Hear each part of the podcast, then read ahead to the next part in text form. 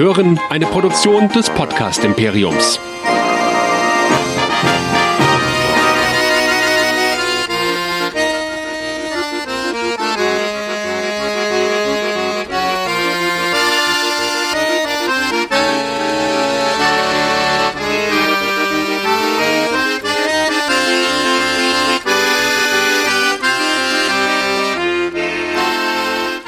Herzlich willkommen zu einer neuen Ausgabe von Track Nerds, der Star Trek Podcast Show hier bei nerdizismus.de. Mein Name ist Chris und mit mir dabei Nerdizist Michael. Hallo. Hallihallo. Ja, heute sind wir mal zu zweit vor Mikro Mhm. und während alle anderen schon steil gehen auf Picard, haben wir uns erstmal gedacht, ah, lehnen wir uns doch mal ganz entspannt zurück und gucken einfach mal sechs Folgen Short Tracks.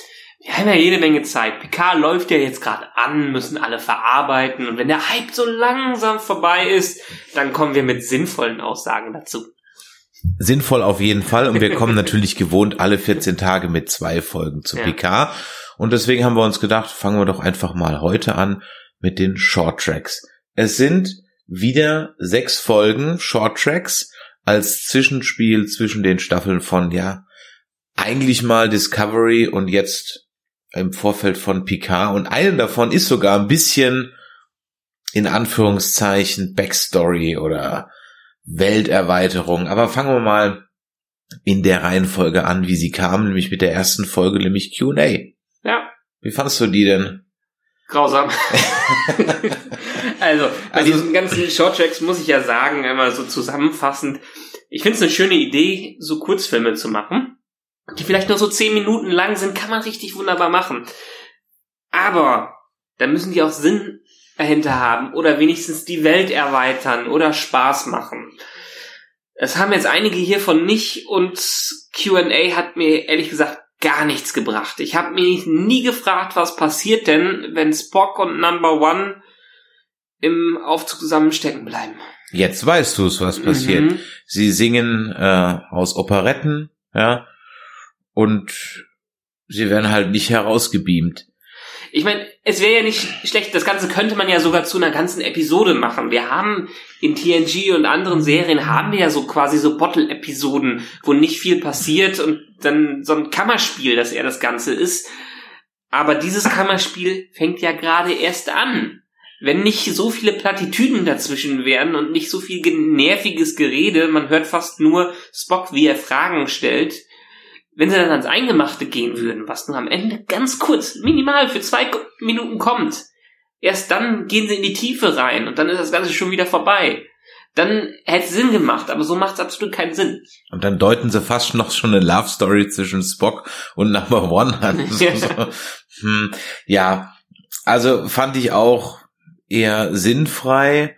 Ich mir gedacht habe, so, okay, what's the point? Ich habe, mein erster Impuls war, wie kann man überhaupt stecken bleiben im 23. Jahrhundert im Fahrstuhl? Und dann, warum müssen die warten? Warum werden die nicht rausgebeamt? Also, hm, so ein, so ein Duett zu inszenieren, das ist ja nicht das Problem Nee. gewesen, sondern wenn man zum Beispiel das so gemacht hätte, dass die Fragen immer intensiver werden, Ja, ja, und dann Number One halt eben auch wirklich mal ein bisschen was preisgibt. Und das Einzige, was sie preisgibt, ist, sie singt gerne Operetten. ja. Okay. Und auch gleichfalls mit Spock, wenn Spock ein bisschen aus sich rausgekommen wäre. Die haben ja wahrscheinlich irgendwie schon ein paar Minuten da festgehangen. Sie suggerieren ja, dass es angeblich ein paar Stunden sind.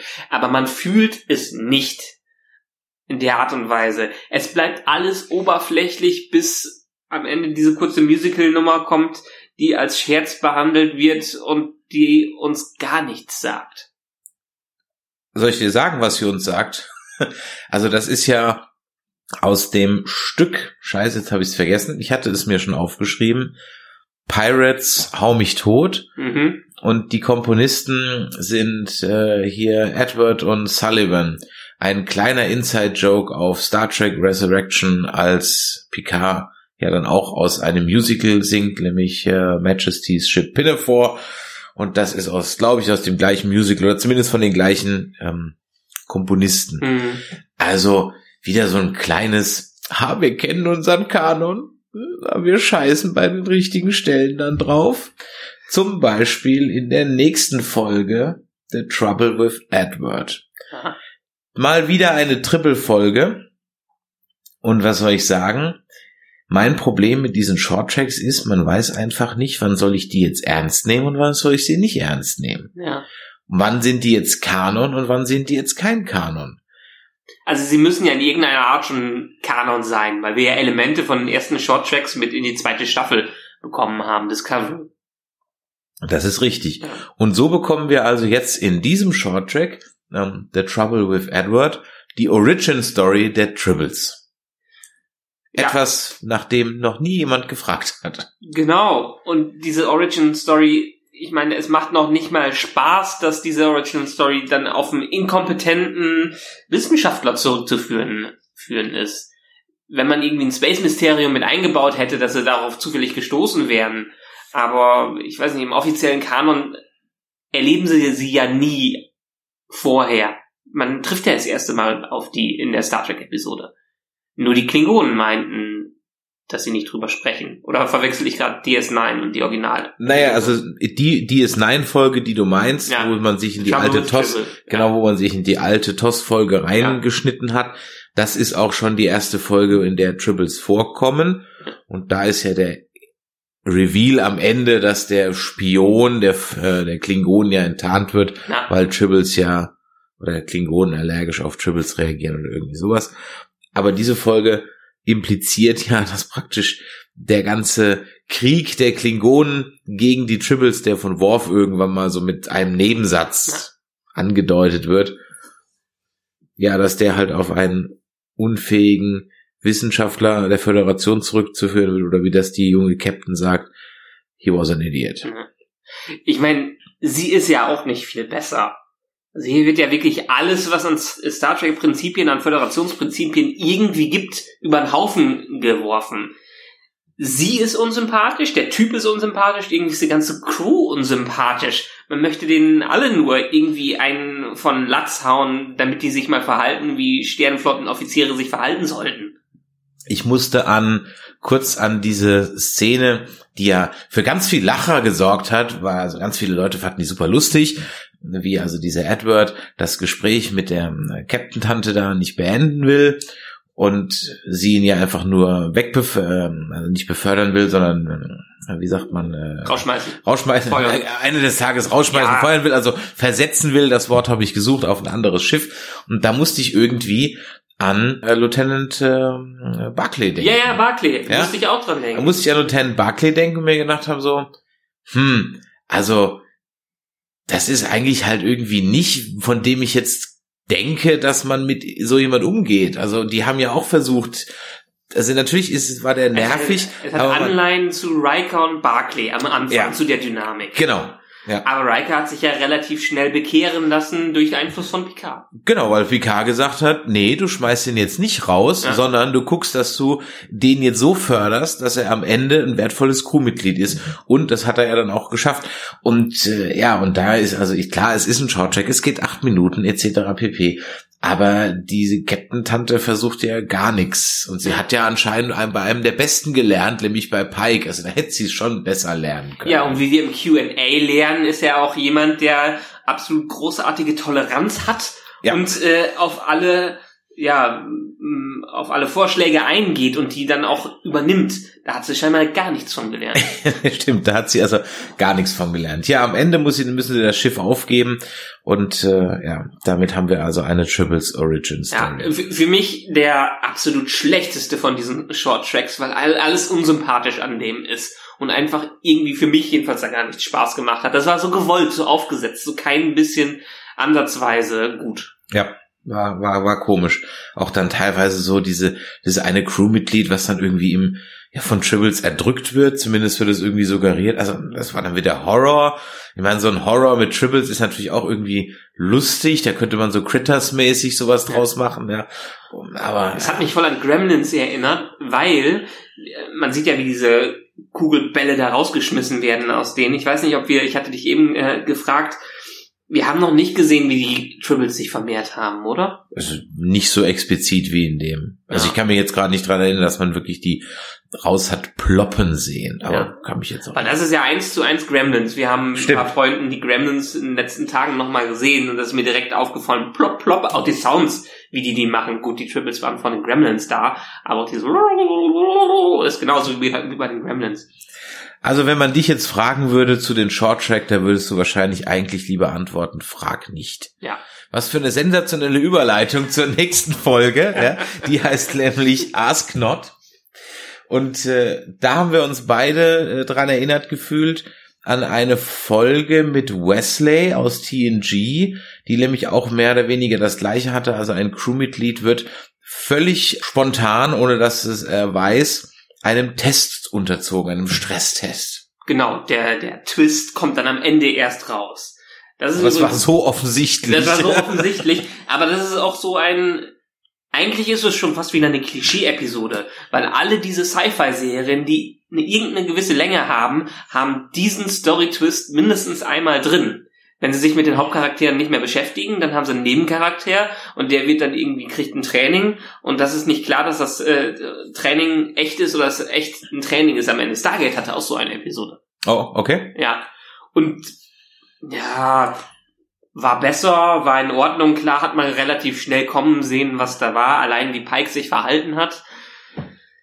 Ähm, deshalb war der Reveal am Ende jetzt nicht das Besondere, aber trotzdem muss ich sagen, die war mehr wieder auf einer Linie mit dem, was Star Trek sein kann, außer vielleicht so ein bisschen der Härte, wie sie vorgehen mit diesem inszenierten Test. Ja, das habe ich auch, bin ich auch erst drüber gestolpert, aber dann hast du ja korrekt gesagt, es gab ja diese Folge mit Wesley, wo ja auch im Prinzip auch, glaube ich, ein Brand oder sowas oder eine Explosion oder so simuliert wird mit Toten und alles so, okay. Ja. Also ich weiß nicht, ob das so didaktisch so die beste Trainingsmethode ist, aber da will ich mir auch kein Urteil erlauben, weil da habe ich keine Ahnung von. Ja, dann kommen wir zu zwei. Ach so, das Ja, ist eigentlich eine sehr, sehr gute, sehr gute Anmerkung, dass wir die, die Wesley-Episode haben und dass wir die Tribble-Episode, die auf die Tribbles zurückgeht und Barclay zurückgeht, äh, haben.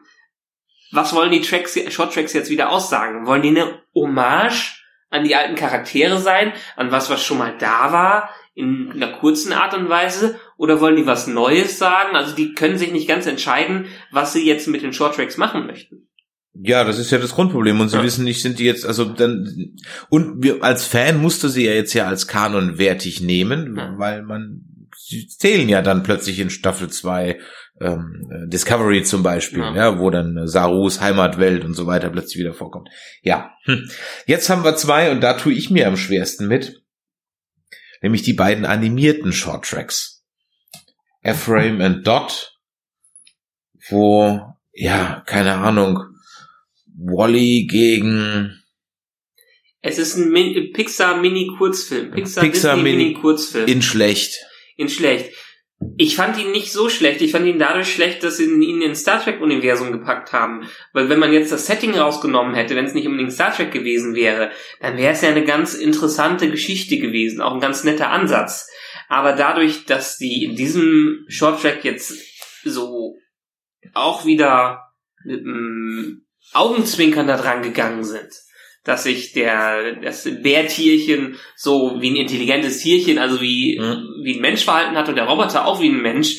Haben wir jemals so einen Roboter im Star Trek Universum gesehen? Naja, in Discovery tauchen die zum ersten Mal auf, als Ja. sie dann die Enterprise reparieren. Vorher gab's sowas nicht. Jetzt Ja. sind die ja, die hat man ja auch in dem Q&A gesehen bei Ask Not, also die sind ja überall im Hintergrund rumgeflogen. ja, aber jetzt, dass sie sich auch wieder intelligent verhalten, wie, wie in Wally oder anderen, wie in so einem Disney-Kurzfilm, das hat für mich gar nicht da reingepasst. Hm. Habe ich jetzt, hätte ich jetzt Star Trek nicht im Kopf gehabt. Wäre okay gewesen, wäre es ein netter, mittelmäßiger Kurzfilm, Hm. jetzt nicht zu schlimm. Aber im Setting von Star Trek muss man diese Bärtierchen, die ja eigentlich in Discovery so winzig waren, da wo plötzlich so ein großes Bärtierchen da war, wo das Myzelen-Netzwerk plötzlich wieder auftaucht in der Szene von, was sagtest du, ähm, auf der Suche nach Spock, Ja. War das?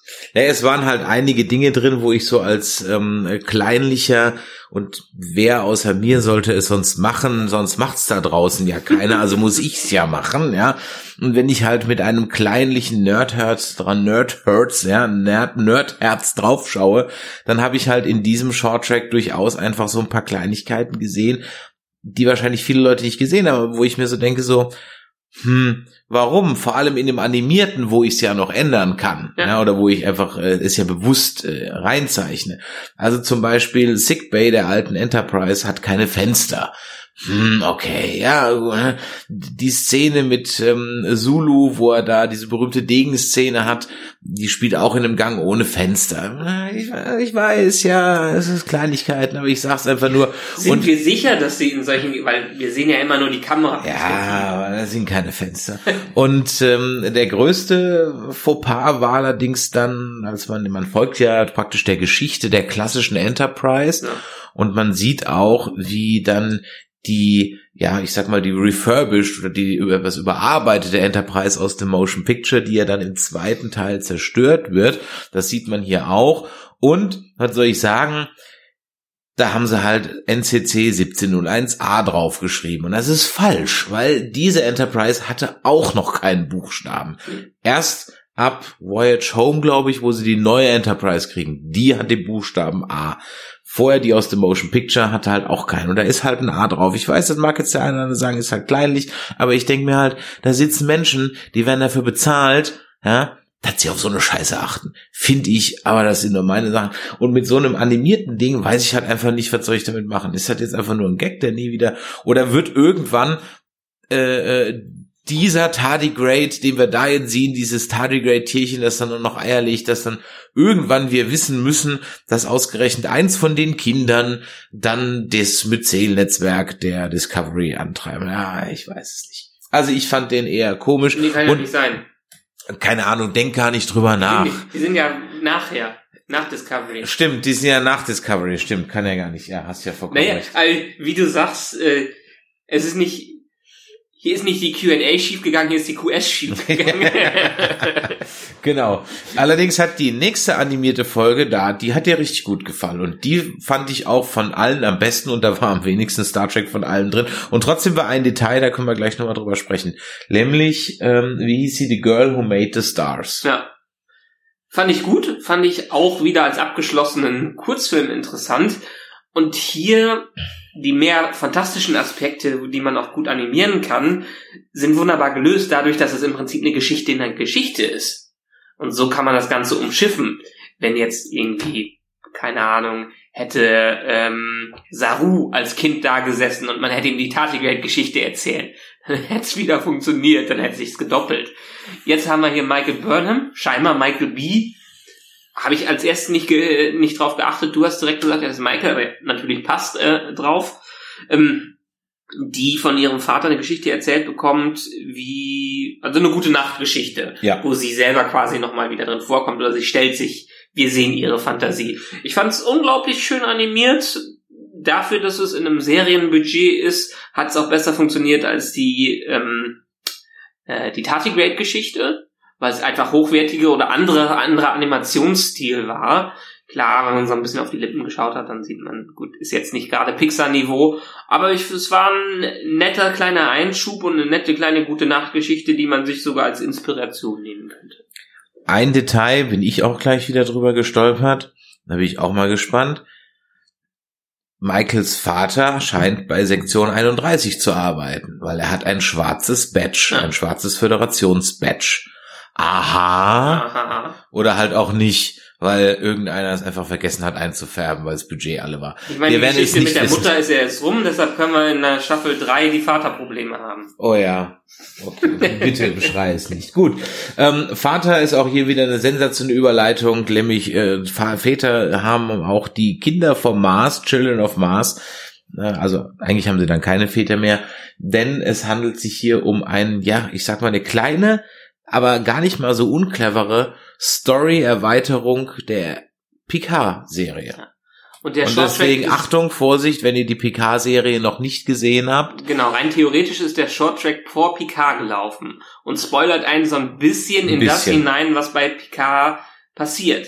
Weil die meisten, die Picard noch nicht gesehen haben, wundern sich ja, was ist denn da passiert? Was ist jetzt, äh, wieso hat Picard die Sternenflotte verlassen und so? Hat das irgendwas mit dem, mit der Explosion von Romulus zu tun und so weiter? Aber hier kommen jetzt Aspekte mit rein, die erst wirklich im Picard Reveal sind. Ich meine, wir haben den Vorteil in Deutschland, äh, so irgendwie auf Netflix oder so gab es die Short Tracks bisher für uns noch nicht zu sehen. Deshalb werden die meisten, wird den meisten das heißt auch nicht auffallen. Ich fand es aber als Kurzfilm schön und für mich der beste von den Short Tracks, was vielleicht schon eine Vorahnung für die Qualität der Picard-Serie sein könnte. Ja, ich fand den auch gut. Ähm, ich fand ihn insofern sehr gut, als dass äh, es so ein bisschen zum Worldbuilding einfach beigetragen, weil ich mag ehrlich gesagt im Star Trek auch immer mal wieder mal was Ziviles zu sehen. Ja. Es waren zwei, drei Sachen dabei, wo ich mir gedacht habe, so der eine ähm, Vater, der sagt, oh, ich schaff's auch dieses Jahr leider nicht vom Mars nach Hause und denke ich mir so, Mars, Erde, das sind glaube ich 20 Minuten oder so irgendwas, ja. So, hm, das ist eigentlich überhaupt keine Entfernung mehr, ja. Also, okay, gut, ähm, sei es drum. Aber man hätte den ersten, und ich ärgere mich, dass ich den ehrlich gesagt nicht vorher gesehen habe, weil er hätte mir durchaus noch ein paar Wochen äh, lustige Spekulationen und schöne Nerd-Talks servieren können, denn hätte ich das äh, viel früher gesehen und hätte früher gewusst, dass halt diese Mars ähm, äh, oder dass die die Schiffe, die man da sieht im Trailer vom Picard, die da alles kaputt schießen, dass das also Rogue Synthes sind, ja, oder Synthics. Spoilern wir jetzt schon für Picard? Ja, ja, man kann das ja sehen. Es kam ja vorher. Es ist kein Spoiler. Okay, wenn diese Folge erscheint, ist sowieso die erste Folge Picard schon raus. Eben, ja, und ihr habt ja alle geguckt. Ja, Und, äh, und dieser Shorttrack erschien ja weit vor Picard. Also von daher spoilerte er sich ja, selber. das stimmt. Das hätte ich mal durchaus äh, gerne mal so zwei Wochen lang reifen lassen. Ja, so Mhm. wussten wir natürlich schon, was kommt. Okay, da reden wir in der, in der anderen Track Nerds Folge drüber. Aber und da war ja, es muss ja auch zeitlich vorher spielen, weil da stand ja auch noch Admiral Picard on on his way to rescue oder irgendwie sowas stand da noch bei dem bei dieser Ja, aber das, das ist ja genau in dem Zeitfenster, das ist ja bei der Attacke, als die Androiden angreifen. Ja. Heißt, der ist ja noch Admiral und er hat ja, startet die Rettungsmission. Genau. Ich fand ein schönes kleines Detail, was mir aufgefallen ist, dadurch, dass ich jetzt die letzten Tage Nemesis, Nemesis nochmal gesehen habe. Die Schiffe, das Innere der Schiffe in dieser Folge war genauso gestaltet, wie es in Nemesis in der Zeitlinie war, mit diesem braunen, Ja. gewölbten Ja, äh, ja, ja, Mobiliar. ja, ja. Das war nett. Ansonsten, ja, du hast vollkommen recht, das Worldbuilding da drin, auch mal eine andere Perspektive zu sehen, nicht nur die Sternenflotte zu sehen oder nicht nur irgendwelche Kadetten zu sehen, von denen wir jetzt schon viel mitbekommen haben und nicht eine, nicht Figuren, die vielleicht direkt mit den Hauptfiguren zu tun haben. Wirklich eine ganz, ganz Nebenstory aus diesem Universum. Und das war ja wirklich auch eine sehr normale Geschichte. Einfach zwei Kinder, die nicht gut miteinander klarkommen und dann durch eine Tragödie zusammengeschweißt werden. Ja, ganz genau. Das Alien-Kind, war das die gleiche Spezies wie dann der Freund bei Picard? Der Ich glaube, ja, wie der Lover von der einen, ne? ne? Ja. Ähnlich, ne? Ähnlich, genau. Okay, aber dazu dann im Und, und das hier auch nett, das, ich meine, vielleicht können wir schon ansatzweise für Picard spoilern. Ich mochte in Picard, dass die Aliens wieder wie Aliens, also dass man Aliens gesehen hat und nicht nur Menschen. In Discovery habe ich gefühlt wenig andere Spezies, äh, Spezies mit drin, vielleicht Saru oder so, aber sonst hatte ich immer das Gefühl, wir haben schon sehr krass auf menschlich aussehende ähm, Alienrassen konzentriert. was Sprechrollen angeht, auf Ja. jeden Fall. Machen wir es mal. Also waren schon welche drin, aber was Ja. Sprechrollen angeht, waren in Discover- Discovery fällt mir jetzt außer Saru jetzt auch keiner. Ja. Gut, da die eine Nahen, die kommt, glaube ich, irgendwie vom Basan oder so, aber die sieht ja auch aus wie ein Mensch, außer ja, und halt die. Vulkanier, die, Äh, die, genau. die haben ja auch keine großen Unterschiede. Naja, gut, also das äh, unsere kleine kurze, ja, unser eigener Short Track, Track Nerds, haha, bevor wir dann äh, in einer Woche ungefähr dann die Doppelfolge aufnehmen für Star Trek PK.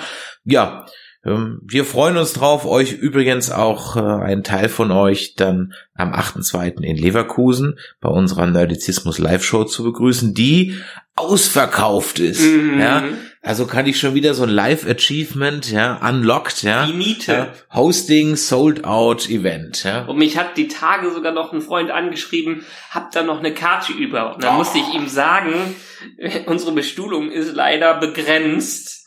Ja. Ich halte dich im Hinterkopf. Ja.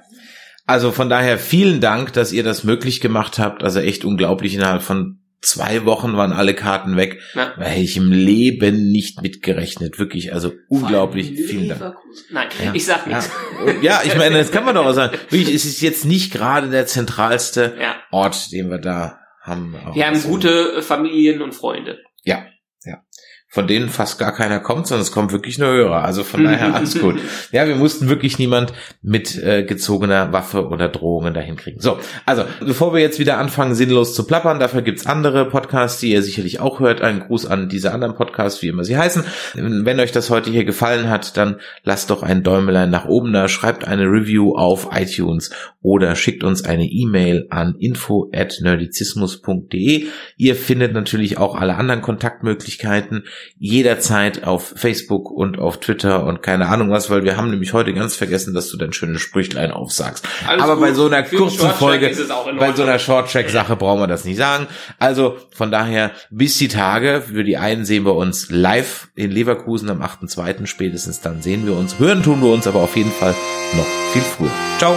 Tschüss.